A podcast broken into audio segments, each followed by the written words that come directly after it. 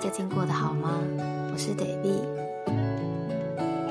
这一集节目想跟大家聊聊的是，为什么坦诚这么难？不知道大家有没有过那种时候，就是你明明想表达的是关心对方，可是往往话从嘴巴里说出来，就绕了好几个弯，反而把原本的关心变成了伤害。上大学之后，我离家就更远了，那加上又升上了高年级，其实课业压力也变重了，所以有的时候平常上课已经很累了。周末就没有什么心力再坐好几个小时回家一趟，所以慢慢的，除了有廉假的时候，其实回家的频率少了很多。最一开始没有想太多，时间久了也觉得，可能我的家人也习惯了，并不是很在乎我回不回家吧。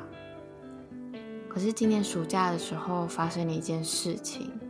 让我原本这种想法有一些不一样了。暑假那个时候，因为我还有两个活动要参加，所以原本这中间的空档，原本不打算回家。可是当我和家人通话的时候，却听到我妈妈不是很开心的问说：“为什么我都不回家？”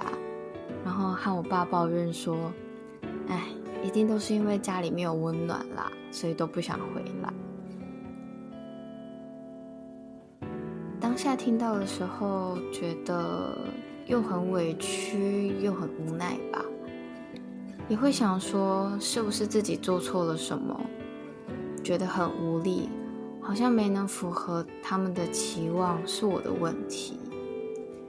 虽然那个时候，其实有一部分是有意识说。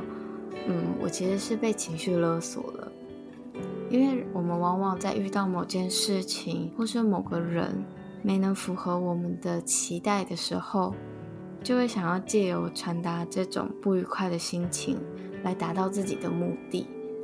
这种状况特别是会发生在我们和亲近的人相处的时候。这些事情其实我理智上都知道。可是，当那样不愉快的心情被传达到自己身上来的时候，其实还是很难从那种感受之中脱离开来。所以那一天，我想了很久，我想要知道，如果在下一次、再下下次又发生了类似的情况的时候，可不可以有什么方法是可以让我不要只是去沉浸在这种情绪之中？而是可以暂时从这种感受之中脱离开来，然后真的可以去解决这样子的状况。所以冷静下来之后，我试着让自己去换位思考：为什么我妈妈要选择这样子去表达她的情绪？这些情绪背后所隐含的，他的需求是什么？他真正想要告诉我的到底是什么？然后我发现，其实这些问题的答案很简单，他要的也很简单，他只是想要我可以多陪陪他，多关心他，让他知道，尽管我在家以外的地方有了自己的生活，可是我还是很需要一个有他在的地方，我还是很需要那个家，或者就和我是第一次一样。妈妈也是第一次当妈妈，偶尔犯错，不小心伤害了谁，也是有的。谁生来就知道要怎么好好去爱人呢？所以想通了这些之后，我发现原本自己觉得很受伤的那个心情平复了很多。还有就是。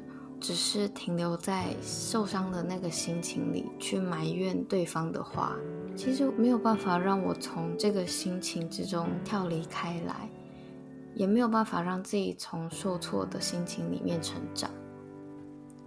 我慢慢发现，其实每个人表达爱的方式和接受爱的方式都不太一样，没有高低分别，不过就是每个人都有不同的诠释罢了。